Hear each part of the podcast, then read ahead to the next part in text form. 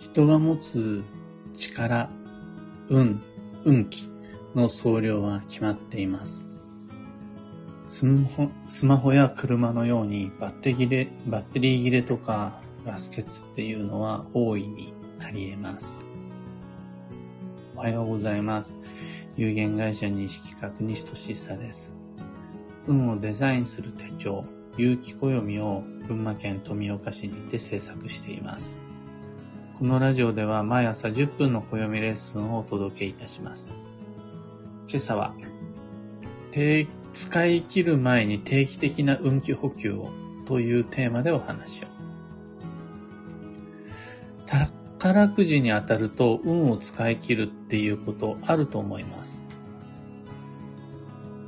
高額当選によって自分が持っている幸運をその瞬間に全部出し切ってしまった。その結果、宝くじに当たったのはいいんだけれど、その直後から人間関係が乱れてしまったり、不運が続く、なんていうことは理論上考えられます。これ、運を使い切った状態と考えます。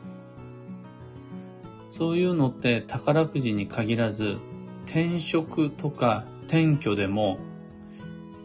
よくあります。しかもその転職がすごくうまくいったとか、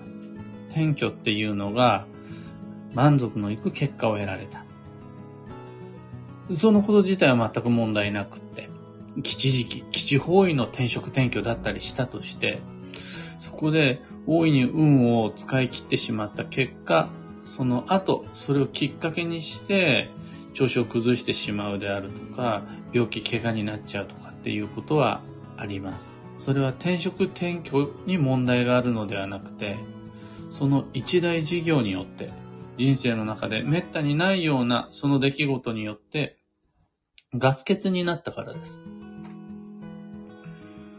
こういう人生の大きな一大事業であり、節目にもなり得るような多くのエネルギーを使うことって他にもいっぱいあって、一番が住居建築とか住居購入。生涯に一度か二度借金するほどの大きい投資をする。その後は、貯金が減るだけじゃなくって、運気も減ります。使った分っていうのは、10日交換なんで運って減ります。あとは、結婚式と披露宴の後も、ごっそり運を持ってかれて、結婚式の直後にとか、新婚旅行の直後に夫婦仲が悪くなるなんていうこともよくあります。理論上、そこで使い切った結果、縁が変わってしまうっていうことはあり得ます。あとは人生をかけたような大事なイベント、受験とか、試合とか、発表会とか、オリンピックであるとか、大舞台です。そこで、まあ、普通だったらいいんですけど、大成功を収めたとして、めちゃくちゃ頑張って第一志望の学校に受かったとして、その後から不調になるとか、大試合で活躍をして、その後燃え尽き症候群になるとか、そういう、マスコミにも注目されるような大きな発表の場で大成功した結果、その後から、なんかこう、いろんな歯車が組み合わなくなっちゃうみたいなことは、ガス欠として大いにあり得ます。身近なところでは、妊娠出産の後もお父さんお母さんや周囲の大人はめっちゃ一人一人分のすごい大きい運を使っちゃうので、一時的にその後、運が悪い状態になります。実際には運が悪いのに似たような状態になるので、注意してくださいねってよくご提案します。会社での出世とか事業の成功の後に人生がバランスを崩してしまうっていう方もしばしば見かけます。これらいろんな理由がある中で最初に考えつく原因がガス欠です。バッテリー切れです。ガス欠になった結果、その直後トラブルに見舞われる人生が変わってしまう、歯車が崩れてしまうっていうことはあり得ます。ただそれ勘違いしてはいけないのが、一生涯分の運を使い果たした。だからもう二度と元の状態には戻らない。っていうことではないです。家を建てようもんなら運を使い果たしてしまった結果、もう二度と元の自分には戻れないから、家を建てるのも考えもんだよね。宝くじ当たっちゃうのもリスクだよね。みたいな考え方は間違っています。内装では触れないという理由だけで、のが頑張った分は、その分だけ運を使うっていうその理由だけで、じゃあ宝くじ買わない方がいいね、家建てない方がいいね、結婚しない方がいいねっていうのは、あのバッテリーが切れちゃうから、スマホは使わない方がいいよ。ガソリンなくなっちゃうから、車は乗んない方がいいよって言ってるのに似ています。もう切れたなら、なくなったなら、また充電し補給をすればいいだけの話なので、使い切ったまんまっていうのが悪いだけで、運を使うということ。幸運が起こるということは決して悪いことではないです。運が使いき、運気を使い切った状態においては一時的に運は下がります。それって悪運を手に入れたのとすごく近しい状態です。でもそれ厳密には悪運、運が悪いっていうことじゃなくて、疲弊、消耗、エネルギー不足っていうやつです。我々が疲れ果てた時に集中力が切れてミスが増えたりとか、イライラして人間関係で摩擦を起こしちゃったりするのと同じようなもんです。それは運が悪い状態ではなくて、早く休んだ方がいいよっていう感じです。友はここまでを踏まえて、例えば出産直後のご両親には、もう今、カラッカラだから、運のタンクに何もエネルギーないから、しっかり補給した方がいいよっていうご提案すること多いです。出産直後っていうのはもうその段階で、妊娠はもちろんのこと、転職転居も重なってる可能性があるんですよ。あとその前段階で結婚式や披露宴などの高額投資があったりとか、結婚式披露宴に限らず、いろいろな人生の決断っていうのを経て経て経て、妊娠出産に至ってる。つまり、もうアウトプット、投資、しっぱなしの状態であることが考えられます。そこでエネルギー補給を怠ると、運を使い切った状態になって、病気、怪我かもしれないですし、夫婦仲が険悪になるのかもしれないし、子育てがうまくいかなくなっちゃうかもしれないし、いろんなことが考えられるわけです。だから、宝くじに当たったわけではないけれど、宝くじに当たるより大きな奇跡っていうのが妊娠出産だったりするわけです。そのことを忘れてしまってエネルギー補給を怠るガス欠の状態で頑張り続けちゃうっていうのはめちゃくちゃ危険です。というわけで、運気補給をお勧めするわけですが、このガス欠状態での運気補給のために、西企画では暦を使うわけです。ガス欠になる前に補給計画を立てます。というか、妊娠出産に限らず、新規事業開拓であるとか、何かしらの人生の大舞台に挑むであるとか、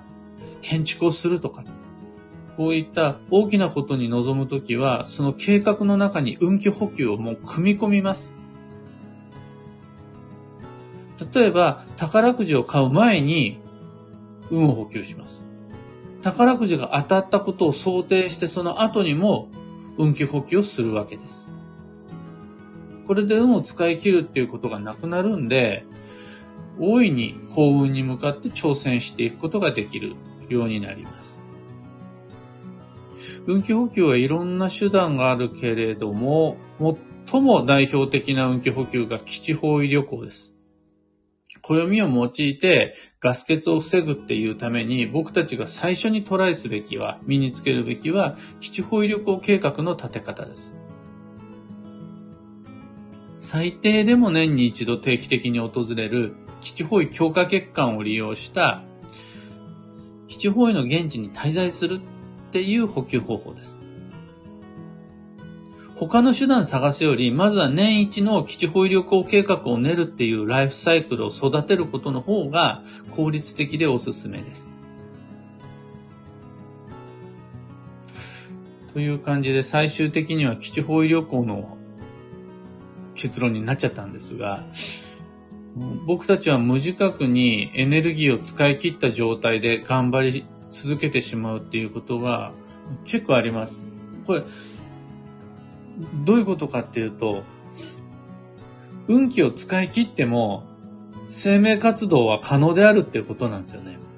その、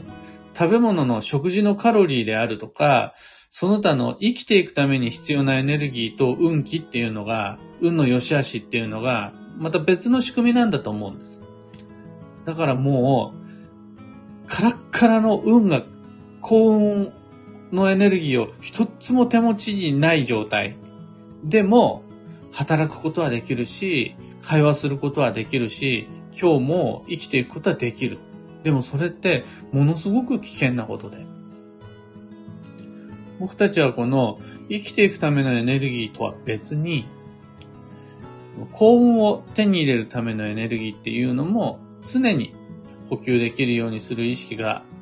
大切なんだな。そしてそのために有機暦を役に立ててもらえたらいいんだなっていうふうに思うわけです。今朝のお話はそんなところです。二つ告知にお付き合いください。一つ目が、新しい有機暦完成してますよっていうやつ。2023年の運をデザインするための手帳、できてます。お買い求めいただける店舗一覧と、ウェブショップのリンク、放送内容欄に貼り付けておきます。ウェブショップなんですが、おかげさまで早々に預けておいた、委託しておいた100部が売り切れてしまって、今入荷待ち状態なんですが、今日にも、そのご委託先に発送するので、の、明日にはきっと入荷になるはずです。二つ目の告知が、有機暦ユーザーのためのオンラインサロン、運をデザインする暦ラボに関してです。有機暦を持っている人が参加するとメリットいっぱいあるコミュニティです。例えば、どんなことやってるかというと、特典として、ブログでのラボメンバー限定記事の公開などがあります。今、僕が18年ぐらい20年って言っていいのか。20年ぐらい続けているブログがあるんですが、その中の人気コンテンツとして旧世学っていうのがあります。この旧世学は、今後、ラボメンバー限定配信になります。また、この今お聞きのラジオでも近々トライアルとしてラボメンバー限定のラジオ配信っていうのもしたいと思ってますこんなのが特典としてあるのが、オンラインサロン。有機暦のオンラインサロンになります。興味のある方は放送内容欄にリンク貼り付けておくので飛んでみてください。さて本日、2022年9月の29日木曜日は、超急速の9月の22日目。人、物、場所のお手入れを優先して参りましょう。10月の7日までは。倒れてガス欠を知るんじゃなくて、自分がカラッカラであるっていうことを想定して動きましょうっていうのが超急速の意味合いになります。今日のキーワードは、想像、見えないものを見るなんですが、先のことをあらかじめ考えておくっていう行為を求められそうです。今日の段階で明日、来月の予定を確認し忘れてしまうと流れ乱れてしまう恐れがあるので注意していきましょう。幸運のレシピは戻りガツオ。旬の魚介が吉です。旬の魚介は戻りガツオ以外にもちょっと高いですが、サンマ、あとはカンパチ、うなぎ、それとサバなどもあります。以上迷った時の目安としてご参考まで。ところで、聞く暦ではツイッターにてご意見、ご質問募集中です。今日の配信のテーマもツイッターからのご質問をもとにお話をしました。知りたい占いの知識や今回の配信へのご感想なども含めて、ハッシュタグ、聞く暦でのツイートお待ちしています。それでは今日もできることをできるだけ、西企画西俊久でした。いってらっしゃい。かよさん、ゆうさん、たかさん、おはようございます。いつもありがとうございます。シャンティさん、ももさん、アマガエルさん、おはようございます。ありがとうございます。キーボードさん、なかさん、ひでみんさん、はなさん、ちななおさん、おはようございます。ひろ、みもりさん、バンドさん、おはようございます。ちななおさん、有機暦で運気補給するように予定立てます。宝くじが当たっても良いように。いうことなんですが、宝くじは分かりやすい一大イベントではあるものの、ね、年に一度あるかないかっていうこと。毎年ある、必ずあるっていうことだったら、それはルーティンなどで気にしなくていいんですが、年に一度ないこともある。2年に1回だったり3年に1回だったりするようなことって、自分にとってはそんなに大事でなかったとしても、運は大きく使ってることが結構あります。例えば、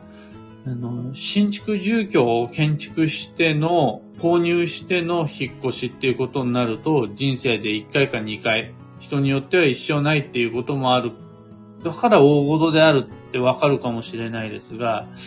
賃貸物件に2年に1回は定期的に引っ越ししてるなんていう人もそれ、軽くやってるつもりかもしれないですが、理論上は運をめっちゃ使ってます。あとは、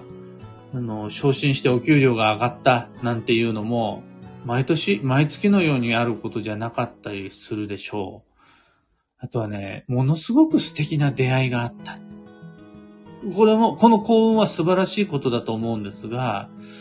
もう長く生きてると皆さんご存知だと思うんですが、本当に素敵な出会いってそんなにしょっちゅうないじゃないですか。それめっちゃ大きく運を使ってるってことですよ。まだわからないかもしれないですが、その出会いが人生における自分の未来を変えるような大きい節目になってるとしたら、その縁って、ものすごく多くの幸運を消費します。だからその人とは付き合わない方がいいよ。出会いなんてない方がいいよじゃなくて、だから定期的なエネルギー補給っていうのを最低でも年一、例えば基地方位旅行などの手段を用いてしましょう。というか、いつ、そいつ出世してもいいように、いつ素敵な出会いがあってもいいように、ガス欠になったから補給するじゃなくって、いつ自分がガス欠になってもいいような幸運が手に入っても大丈夫なように定期的なエネルギー補給をしましょう。身近なところでは3ヶ月に一度の休息期。積極的なところでは年に一度の基地保育旅行計画。っていうのが暦的な考え方となります。では今日もだいぶ長くお話をしてしまったので、ここらでお別れを。今日もマイペースに運をデザインして参りましょう。僕も行って参ります。